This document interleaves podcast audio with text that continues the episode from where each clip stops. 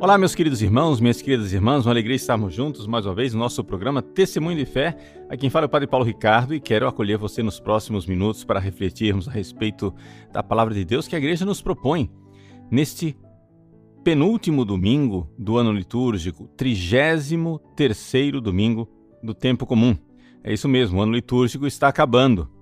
O domingo que vem já é a solenidade de Cristo, Rei do Universo, e então inicia-se um novo ano litúrgico com o advento e a celebração do Natal do Senhor.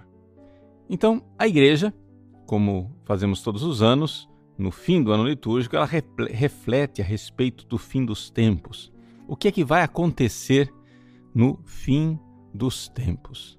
E nós é, queremos então aproveitar este programa para deixar bem claro aquilo que são é, os dogmas da fé, os ensinamentos inquestionáveis da Igreja Católica, e não somente a forma como a Igreja explica no seu catecismo esse fim dos tempos. É importante a gente, pelo menos uma vez por ano, né, se colocar diante desta verdade da nossa fé, porque ao redor disso se cria muita confusão. Existem aqueles que creem demais e aqueles que creem de menos. Aqueles que creem demais são aqueles que leem os evangelhos, o Apocalipse e os outros textos do Novo Testamento e do Antigo também, que falam do fim dos tempos, e leem isto literalmente, no sentido que, como se ali estivesse um script detalhado de tudo o que vai acontecer no fim dos tempos. Esse é um extremo.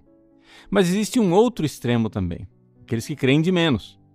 Aqueles que creem que nada disso vai acontecer, que tudo isso é pura literatura, que é somente uma coisa é, para os espíritos fracos e ignorantes de dois mil anos atrás, mas que nós que vivemos numa era científica sabemos que não vai acontecer absolutamente nada disto.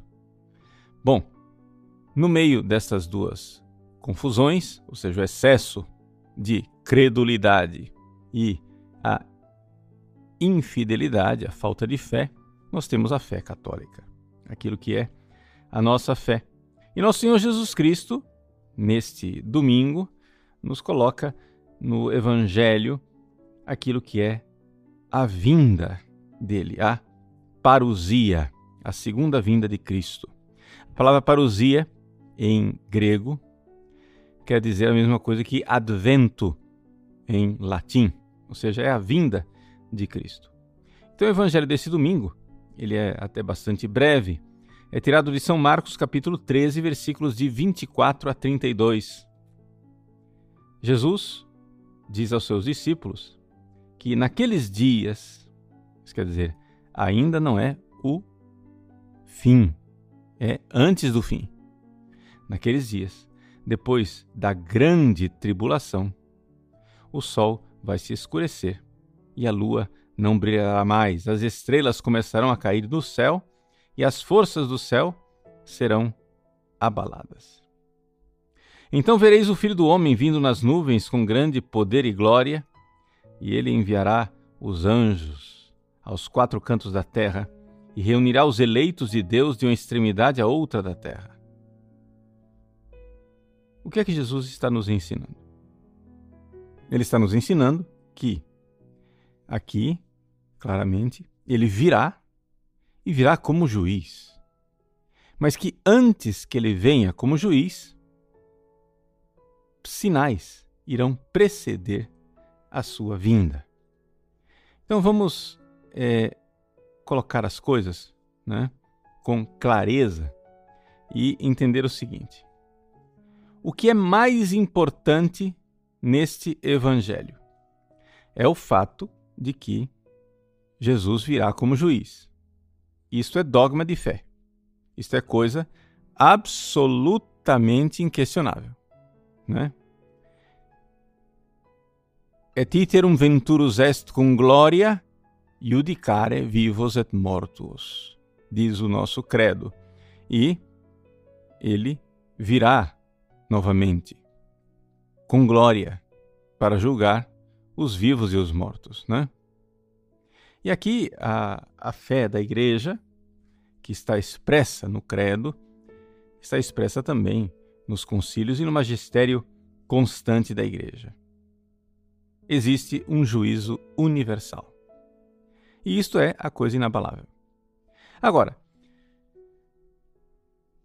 tirando este fato, que é um fato de fé inabalável, inquestionável, existem também os sinais que precederão.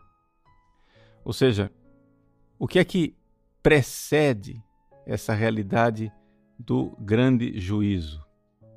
Bom, esses sinais, eles são vários, não é? É aquilo que a gente depreende das Sagradas Escrituras. Existem vários sinais que o juízo está próximo. Primeiro, a pregação geral do Evangelho, conforme está em Mateus 24,14. A conversão dos judeus, em Romanos 11, 25 e 26.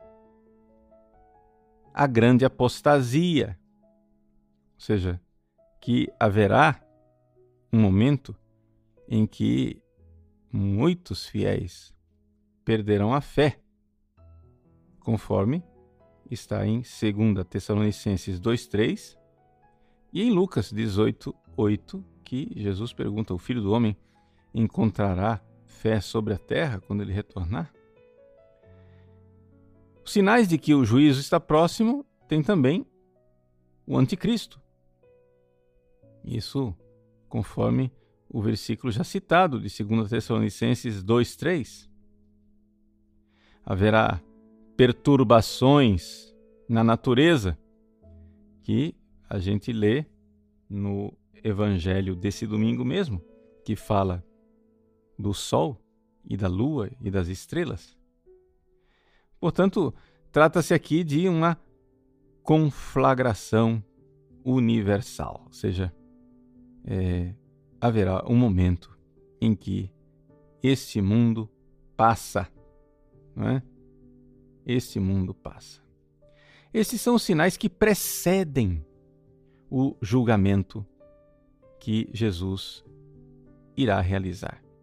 Então, muita coisa vai acontecer antes da vinda de Cristo. Haverá sinais claros. E o Evangelho, então, deste domingo, nos coloca isso no versículos, nos versículos 24 e 25. O resumo do Evangelho é esse: vai haver tribulação com relação aos homens, não é?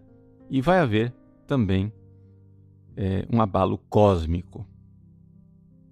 Ponto. Isso daqui é que precede o juízo. O que acontece é que as pessoas, de uma forma geral, ficam mais é, cheias de curiosidade com relação a esses sinais de, que precedem e deixam de se de colocar o seu foco na realidade dogmática e inquestionável, que é o fato que Jesus há de vir julgar os vivos e os mortos, não é? Então, vamos ficar primeiro no foco, naquilo que é o dogma principal, ao invés de nos perdermos nos detalhes, que são os sinais que precedem e o que é que vai acontecer antes do juízo final. Por que é que é importante a gente olhar para essa realidade do juízo chamado universal? Porque é o seguinte: nós temos que entender que Jesus, que é o Senhor da história, ele, com a sua providência e a sua bondade divina, está levando tudo para aquilo que é o seu reino de glória. Então, se a gente não entende onde nós vamos chegar, a gente não entende também por que é que acontecem essas tribulações que nos levam lá. Então, os sinais não é, da proximidade do juízo não devem fazer com que a gente deixe de enxergar o juízo que é o que realmente Jesus quer que a gente foque. O que é este dia do juízo? Aquilo que a Escritura chama de dia do Senhor. Aquilo que tantas e tantas vezes Jesus avisa que o dia do Senhor há de vir como o ladrão de noite. Quando ele diz, como diz no Evangelho desse domingo, que aquele dia, aquela hora, ninguém conhece, é a realidade do juízo universal. Então, vamos explicar. Existem dois juízos. Quando você morre, imediatamente, né? em latim se diz incontinente, ou seja, imediatamente você é levado para a presença de Jesus e você é julgado. Aqueles que morreram em pecado mortal, sem arrependimento, são condenados eternamente. E o inferno é para sempre, gente. É importante recordar isto. Jesus várias vezes pregou a respeito do inferno, alertou as pessoas para que não caíssem no fogo eterno, né? onde haverá choro e ranger de dentes, trevas exteriores, onde o fogo queima, o verme corrói. Pois bem, este juízo particular, ele já é definitivo. Isso não vai se alterar. Uma pessoa que foi, vamos supor, condenada ao inferno há 300 anos atrás, sei lá, algum desses maldosos da Revolução Francesa que terminaram no inferno, ou um desses maus das revoluções marxistas, injustos, ou desses é, criminosos, serial killers, estupradores, é, narcotraficantes, etc. Ou mesmo pessoas que cometeram é, pecados aparentemente mais banais, como o adultério, né? Pecados de impureza. Pois bem, essas pessoas que foram condenadas ao inferno há 200, 300 anos atrás, quando vier o juízo universal, o juízo universal não vai mudar o destino delas. O juízo universal vai simplesmente confirmar o julgamento que já aconteceu. Quem foi para o inferno foi imediatamente. Então, vamos deixar bem claro. Morreu no momento da morte, imediatamente é levado para o juízo e essa pessoa é condenada eternamente ou salva eternamente. As pessoas que são salvas eternamente podem ir direto para o céu, já estão salvas eternamente, mas precisam passar por um tempo de purificação no purgatório, não é? Então, só para recordar que é assim. Agora, você vai perguntar, padre, então se não altera nada, para que o juízo universal? Bom, primeiro a gente tem que entender que não há dúvida nenhuma na fé da igreja de que vai acontecer um juízo universal. Isso é uma das coisas mais atestadas do Antigo e do Novo Testamento. Né? É, desde o Antigo Testamento, com profeta Joel, profeta Ezequiel, profeta Isaías, até o Novo Testamento com é, estas é, passagens que a gente já citou, onde esse juízo universal é chamado de Dia do Senhor, é chamado de parousia, ou advento, é chamado de epifania, ou, ou aparecimento, né? manifestação, é chamado também de apocalipse, né? revelação. São sempre, trata-se da mesma realidade. A segunda vinda de nosso Senhor Jesus Cristo, que vem com glória para julgar os vivos e os mortos. Então, a primeira coisa, eu quero deixar bem claro que ninguém pode negar isso. Existem alguns teólogos modernos que ficam dizendo: não, isso não vai acontecer, etc. Isso daí é uma, uma visão ultrapassada. Ultrapassada, coisa nenhuma. Faz parte dos dogmas da igreja, está no credo. E ele virá de novo na sua glória para julgar os vivos e os mortos. Isso é parte essencial da fé católica. Agora, uma vez que a gente já crê, quais são os motivos? Por que que, que lógica que tem Deus querer fazer um juízo universal? Bom, a primeira coisa é que as pessoas, quando morrem, são julgadas por aquilo que elas fizeram em vida. Mas Deus precisa também, para fazer a justiça,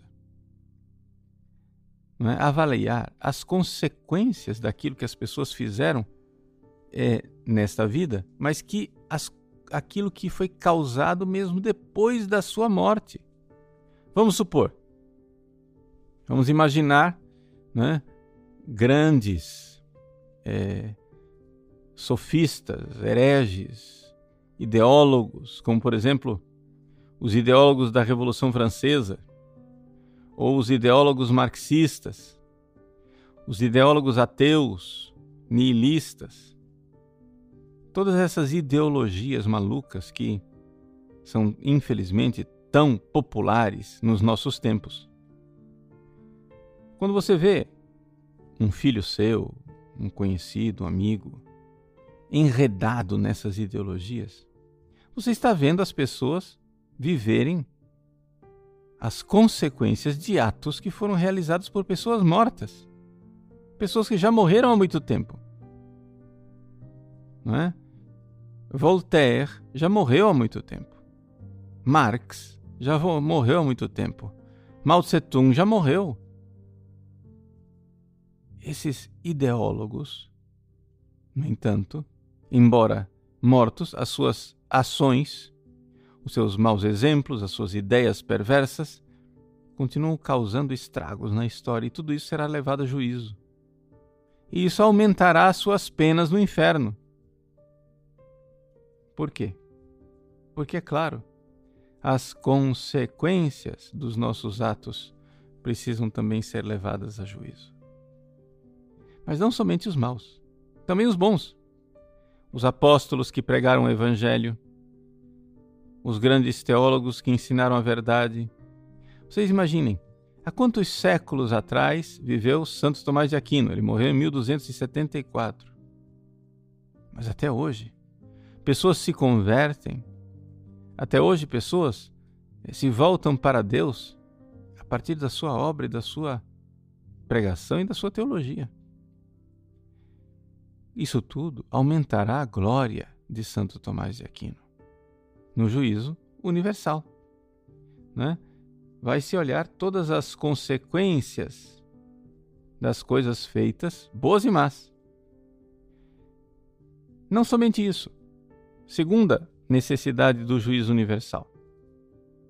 Além de dessa realidade que nós já comentamos aqui, de que vão se abrir todas as consciências e as pessoas vão ver as consequências boas e más do que fizeram, vai haver aquilo que nós chamamos de reabilitação dos justos. Por quê? Porque existem muitas pessoas santas e boas que morreram é, difamadas. Ou seja, morreram todo mundo achando que essa pessoa era um iníquo, um, um condenado, um mal. Pois bem, é, é digno, é justo que essas pessoas sejam reabilitadas diante de todos e que entrem na glória do céu e que refujam de glória no céu diante de todos. E por isso, este é um juízo que vai reabilitar os justos, assim como também o contrário. Muitas pessoas más, perversas, que estão condenadas no inferno, passaram nessa terra com fama de serem virtuosos, de serem pessoas boas. Pois bem, é necessário também que essas pessoas recebam é, a vergonha e a ignomínia que mereceram. É necessário que Deus venha fazer justiça. E isso é uma grande consolação e fonte de grande esperança para os justos. Então, Vejam, já colocamos duas razões pelas quais tem que haver um juízo universal. Primeiro, que as pessoas que já foram julgadas vão aumentar a sua condenação ou aumentar a sua glória por causa das consequências históricas daquilo que fizeram. Segundo, que haverá a reabilitação dos justos, ou seja, os justos que morreram com má fama serão gloriosos, e os ímpios que morreram com boa fama serão envergonhados. A terceira razão é o fato que os nossos corpos também precisam seguir é, o destino de nossas almas. Os justos fizeram o bem usando seus corpos, por isso o seu corpo glorioso, ressuscitado, precisa entrar na glória do céu. E o juízo final, ele acontecerá juntamente com a ressurreição dos mortos, que irão seguir na glória com seus corpos ou para o inferno com seus corpos, porque os maus também ressuscitarão. Pecaram com seu corpo, devem agora entrar no inferno com o seu corpo.